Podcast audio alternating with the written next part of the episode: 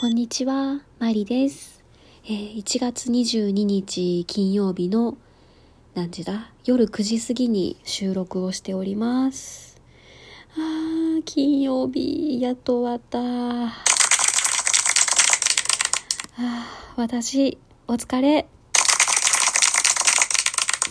うー、疲れた。やっと週末です。今週はですね在宅勤務が一回もなかったんですよね。まあねそのこんな状況になる前は週5日の出勤ってもうね当然なんですけど在宅勤務に慣れちゃうといや怖いですね。もうすごいしんどかったです今週。あのもともと私すごい低血圧なんですよね。まああの女性の方は結構同じような悩みがあるのかもしれないんですけどもう冬の朝5時起きとかね本当に修行なんですよ修行。もう本当しんどいんですよ。もう冬の朝5時にえアラームで叩き起こされてまだ寝ていたいけど気力を振り絞って布団から這い出て。で、えー化粧をして着替えて朝の6時前に家を出てで6時半頃には職場の近くのモスバーガーに着いてでまあ日中はビルの中で仕事をしてでえー、と夜のまあ、7時か8時かそれぐらいに帰ってくるみたいな。もう冬はですね日の光を見ないんですよ私。もうあのモグラですねモグラ。本当にねあの朝日が昇る前に家を出て、えー日が沈んでから帰ってくるっていう。いや恐ろしい。はあ。でえーっとまあ低血圧もあるんですけどね。あの肩こりとか首のこりとかが本当にひどいんですよね、まあ、あの座りっぱなしの仕事でノートパソコンと毎日何時間10時間とか11時間とかそれぐらいずっと向き合っていてなのですごいあの首と肩が毎年ガチガチになるんですね。でいつもだと12週間に1回ぐらいはマッサージに行ってたんですね。あの上半身メインであの首と肩と腰のマッサージとかをしてもらっていたんですけど今年はですねその家に帰って早くバイオリンを弾きたいっていうその少しでも練習したいなっていう思いがあってあの全然マッサージに行ってなかったんですよね。でも今日あの本当にダメでしたね。あの少し前ぐらいから肩が痛いなとか腰が張ってるなとかあとは足がむくんで家に帰る時にはふくらはぎが朝の1.5倍ぐらいになってるとか あのいろんな不調が少しずつ出始めてたんですけど今日とうとう体が動かなくなりましてですねもう肩こりがひどすぎて吐き気がするというかもうなんか気持ち悪いぐらいの肩こりになっちゃって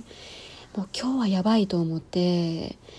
全身マッサージに仕事終わりに行ってきました。うん。45分間。もう高いなとちょっと思ったんですけどもうここまで来るとお金じゃないですよね。で、えー、とベッドにうつ伏せになってであのマッサージを担当してくれたお姉さんにその「どこが気になりますか?」って聞かれてで自分では首と肩とあと足のむくみが気になりますって言ってたんですけどそのいざお姉さんにマッサージをしてもらってみるとなんかあのやばかったの一番やばかったのは腰だそうです。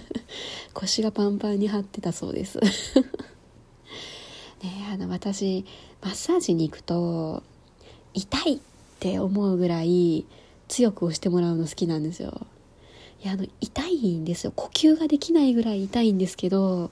痛気持ちいいんですよ。でもうそのマッサージしてもらってる方にバレないように薄く口を開いて息を吸って吐いてって 平静を装いながら痛みに耐えております。でもふくらはぎもすごい気持ちよくてもうなんかゴリゴリやってくれたんですよね。いやもうあの外側の筋がパンパンに張ってたんですけどもう揉みつぶしてくれた。っていう感じですね。で実はあの私が一番気持ちよくてびっくりしたのが腕でしたね。腕。あの特に肘から下がむちゃくちゃ気持ちよかったんですよ。なんじゃこりゃと思って。そのお姉さんが言うには肩が凝ると連動してその肘から下とか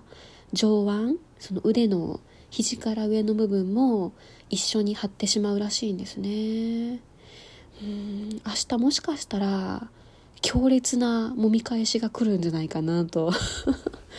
少しヒヤヒヤしております。っていうなんかあの入り口部分がだいぶ長くなっちゃったんですけど。えっと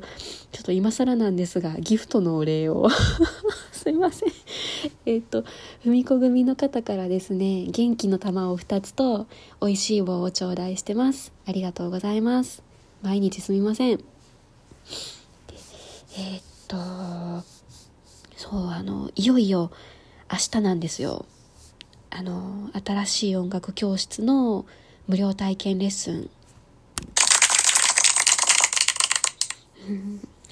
あの無料体験レッスンが入ると思っていなかったのであの朝はそのいつものルーティンを組んでしまってましてあの朝練をもう入れちゃってるんですね。なのでスタバによって朝練ももちろん行くつもりなんですけど、えー、午後からその無料体験レッスンに行ってこようと思います。もうなんかあのワクワクしてる気持ちもあるんですけどこうなんかドキドキしてるような。あの遠足の前の日みたいな感じです。でその新しい方のその考えている教室はですねバイオリンの先生が4人いらっしゃるんですね。でその中で土日担当している方がお二人いらっしゃるということででその教室はですね曜日と時間が固定されているレッスンじゃなくてフレキシブル性。言えてない。フレキシブル性。だそうです。すいません。なんかねあの先生が何曜日の何時から空いてますよっていう感じで先に登録をしてでそこにあの入りたい、えー、レッスンを受けようと思ってる生徒さんが、えー、っと枠を押さえていくっていう感じらしいんですね。なのでその枠を押さえるのが間に合わなかったらその違う生徒さんに遅れてあの一枠も埋めれないみたいなことがもしかしたらあるかもしれないんですけどであとはあの先生もその現役でコンサートとかいろいろやってらっしゃる先生らしいので、まあ、そもそも土日が全部レッスンできるわけではないらしいので、うん、都合が合わなかったら月1回とか2回になってしまう可能性はあるんですけどその代わりですね料金は都度払いなんです。その1回行くといくら払うっていう感じらしくてなのであの行けなかったからといってお金が無駄になるとかなんかそういうことはないらしいです。うん詳しい説明は明日聞こうと思ってるんですけど多分入会金もなかったんじゃないかなとうん思っています。であともう一つこうこっちはなんか暗い方の話なんですけどあの今のレッスンの先生の方のそのあの例の写真同好会のグループとですね私インスタでつながってるんですよね。インスタグラム。であのふと記事を見ていたらその次の写真の展示会が2月13日に決まりましたっていう感じの投稿が上がっていてでああまた日程決まったら声かけてくんのかなと思ってちょっと憂鬱だったんですよね。で家から駅までその歩いている途中にふと気がついたんですよ。その日なんかなかったかなと思ってそうなんですよ。ジュゲンさんのライブの日。いやあのすいません。ジュゲンさんを言い訳に使おうとかそんな気は一切ないんですよ。一切ないんですけど その日程が決まったのもそのチケットを抑えたのもジュゲンさんの方が早かったんですね。うん。でその私の今までのこのトークを聞いていた人だったらもう選ぶ方なんて決まってんじゃんって思ってくれていると信じてます。えそんなわけでもちろん受験さんの大阪のライブの方、えー、行きたい行きたいんですけどあるんですかね？そのコロナで中止にならなかったらもちろん行きたいと思っています。